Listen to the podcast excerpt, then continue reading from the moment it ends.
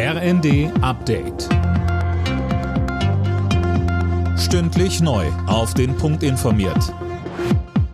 Ich bin André Glatzel. Guten Tag. Seit heute Morgen fließt erstmal kein russisches Gas mehr nach Deutschland. Die Wartungsarbeiten an Nord Stream 1 laufen. Mehr von Tim Britztrup. Zehn Tage soll das Ganze dauern. Befürchtet wird allerdings, dass Moskau den Gashahn ganz zudreht. Immerhin, trotz Sanktionen ist eine dringend benötigte Turbine auf dem Weg von Kanada nach Deutschland. Wie es danach weitergeht, ist aktuell noch unklar. Bundesnetzagenturchef Müller hat nochmal klargestellt, das Gebot der Stunde lautet Energiesparen. Wenn 40 Millionen Menschen das machen, dann bleibt auch genug Gas für die Industrie übrig. Russland hat seine Angriffe in der Ostukraine offenbar deutlich verstärkt.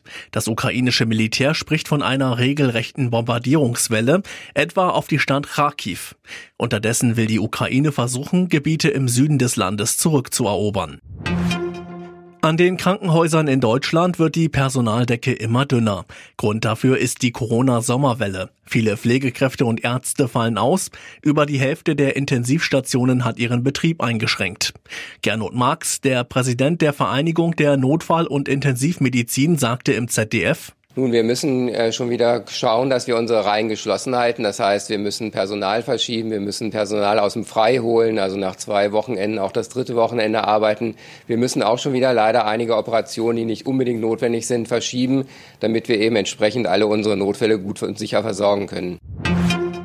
Viele Gastrobeschäftigte sind während der Corona-Pandemie zu Supermärkten gewechselt oder haben einen Job als Paketbote angenommen.